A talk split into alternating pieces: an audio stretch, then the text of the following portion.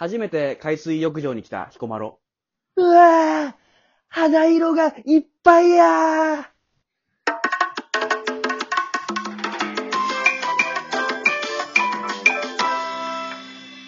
浮かれすぎてあんま例えうまくないな。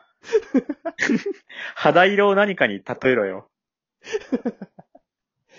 はいあの、今回さ、うん。ラジオトークの企画で、スゴツテ選手権っていうのが開催されてて、はいはい。で、何かっていう小耳に挟んでますよ。と、あの、すごいっつって、すごい、こんなすごい知り合いがいるんですよってのをちょっと紹介してほしいなと思って、セレンとか、こういうすごい知り合いとかいたら、呼んすでごい知り合い、とっておきのすごい知り合いがいたので今日は連れてきました。えー、怪談師の鈴作くんです。どうぞよろしくお願いします。鈴作です。お願いします。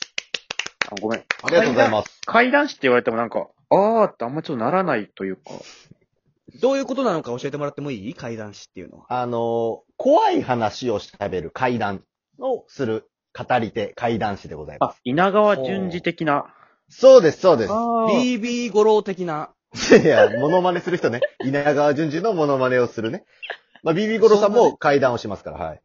そんな怪談師の鈴作くんを今日は、えー連れてきました。満を持してありがとう彼も来ていただきましたので。よく聞いて彼はます。リリスナーです。で、はい。DVD も出してるくらいですからね、怖い話を。え、怖いありがとうございます DVD 出てるんですか？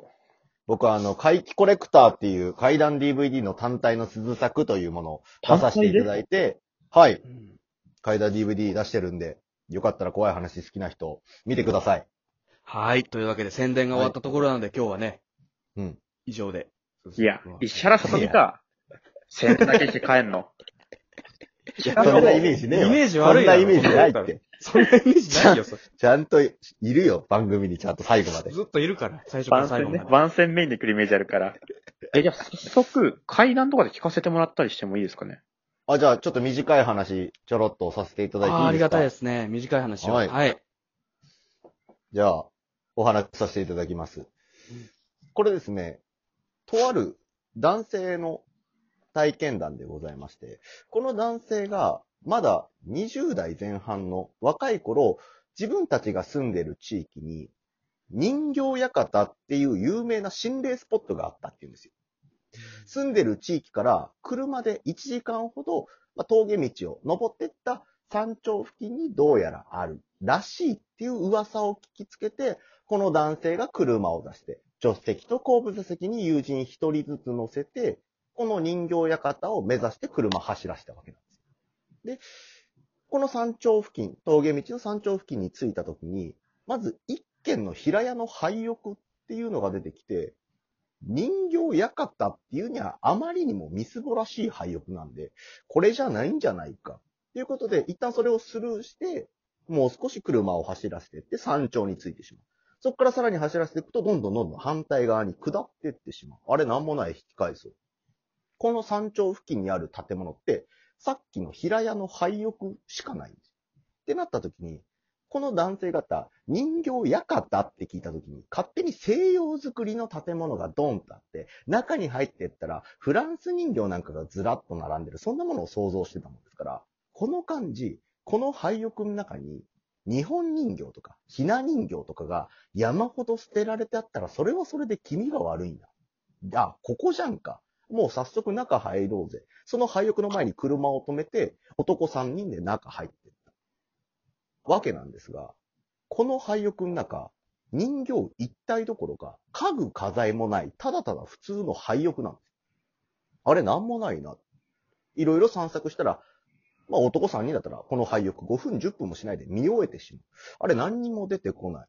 ちょっと廃屋の裏手回ろうぜっで裏手に回ったんですが、何か不法投棄されてるような様子もない。ただただ普通の廃屋なんです。ってなった時に気づいたんです。あ、デマ情報だと。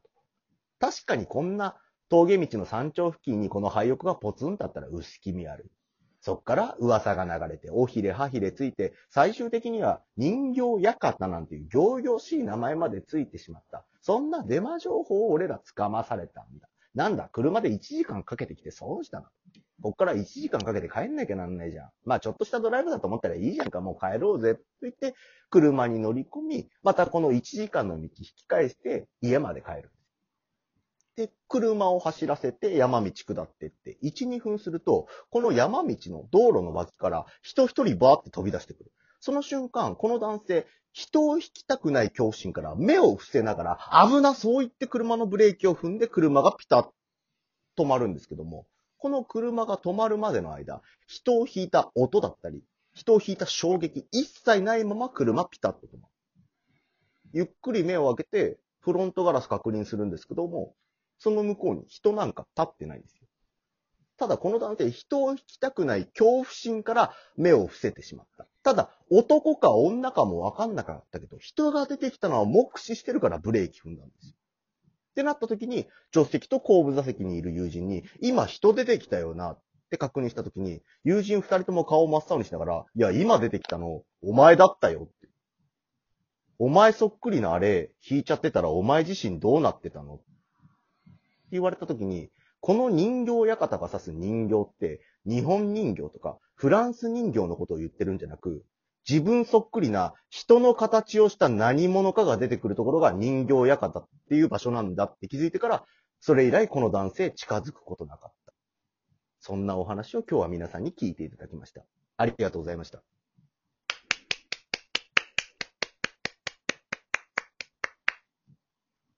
はい。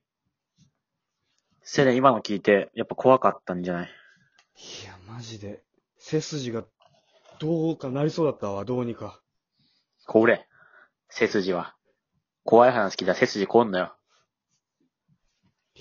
生唾を、どうにか、生唾がどうにかなりそうだったね。生唾はどうなるか俺そのことわざあんま知らないから、何も言えないだろいや、もう、多分これさ、話し慣れてんだなっていうぐらい、ね、上手に話していただきました。聞かせがいのない奴らだな、お前ら。なんだ、その感想。なんだ、お前ら。めちゃくちゃ下手じゃん、聞いといてう。あ。の、感想が。怪談師の話聞いた時のリアクションわかんないんだよ。いやいやその、シンプルにさ、いや、怖かったねとか、いや、そういうところだったんだとか、なんか知らんけど、どうだったってすぐ山本くんは振るしさ。あと多分、拍手は違ったよな。全部違いや、全う。然、いや、拍手でもいいんだよ。別に聞いた後拍手は全然いいし。あそれはいいれだけど、うん。そう、あのアフターかな？自分そっくりの人をさ、こう引くときに、危ないそう言ってって、普通だったら言うと思うんだけど、もう多分話慣れすぎて、危なそう言ってって 慣れすぎちゃってね。慣れすぎてもう、そこがやっぱ良かったよね。あんまりこう怪談師の気持ちがわかんないんだけど、怪談師的にはやっぱ、うんこの話をしたら、どういうリアクションが一番嬉しい？いや、それはもう、いや、怖いだよ。一番は。怖いし、普通に鳥肌立ったとか、やっぱそういうこと言われると、あ、ちょっと喋りがいあるな、怖がってくれたなって思う。そういうもんなんだ。こっちもなんか、映画とかの後のリアクションと違っても、怪談を聞いた時のリアクションってあんましたことないから、ちょっとあんまりちょっとそこが。なるほどね。いや、でも、背筋がどうにかなりそうだった。いや、これよ。生唾が、いや、それの正しい方法わかんねえよ。これじゃねえだろ、絶対に。これではねえだろ、絶対に。逆にそっちが怖かったみたいな感じだったんだ。いや、こっちがもう、聞き、うんね、聞かせがえないなと思っちゃったんだけど。まあでもこういう話を、もっと長い、長尺の長いものだったら、ほんと15分以上あるものとかを、一人で喋ったりとかする。ああ、なるほど。あんまりこう、怪談師の、例えば、仕事内容とか、例えば、怪談師ならではの話とか、あるあるとか、そういう話があったらちょっと聞きたいなと思って。だから怪談師ならではのあるあるというか、割とその話がやっぱ長尺で15分とか、まあ淡々と喋ってて、あ、そんな長いまあ、おそう、お笑いと違ってやっぱ笑うところとか正直ないから、うんあの、ずっと滑ってる感じではある。うん傍らやってるからね、芸そ人のう、。芸人の傍ら僕怪談師やってるから、あわのか、んなくなる。そう、たまにお笑いの舞台で滑った時も、あれこれが正しいんだっけって思ってたけど、怪談になりすぎて。そう、階段に慣れすぎて、そういう弊害は生まれてる。え、でも15分話して、わかんないけど、怖いのって最後の1分というか、なのかなって思うんだけど、その14分間はずっと言ったら前振り的な感じになっちゃう。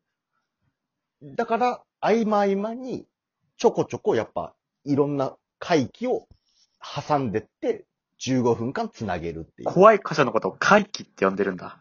いやいや、いや、今、表現としてね、怖いところがあるたびに、やっぱ気象転結あった時に気でも怪しいことが起きて、小でも怖いことがあって、点でも怖いことがあって、ケツでもう一回怖いことがあるっていう、それぞれに一個ずつ触れるようにとか、なんかリアクション慣れてる人にはなんか後半にまとめてとか。何人かに話すときに、例えば、もし幕が閉まるとかなのかわかんないけど、話し終わってその最後の一番怖い部分言ったら、ヒャーみたいな声が上がると、手応えとかなの。というか、いや、まあ、最後の一言にポンって、うん。重き置かなかったりとか、やっぱ、締めの言葉じゃないけども、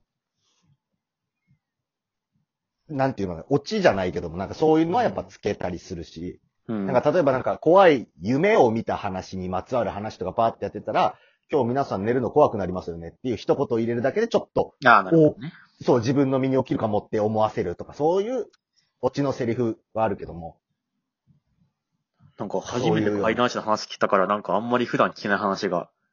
うん。みんなもね、すごいためになったんじゃないかなって思います。じゃあ、あの、今日ありがとうございましたっていうのの最後に、ちょっと、はいはい。これから怪談師になりたいって子たちにちょっとなんかアドバイスあればちょっと。えーっと、怪談師になりたいやつなんかいるか？いるか？いないんだ。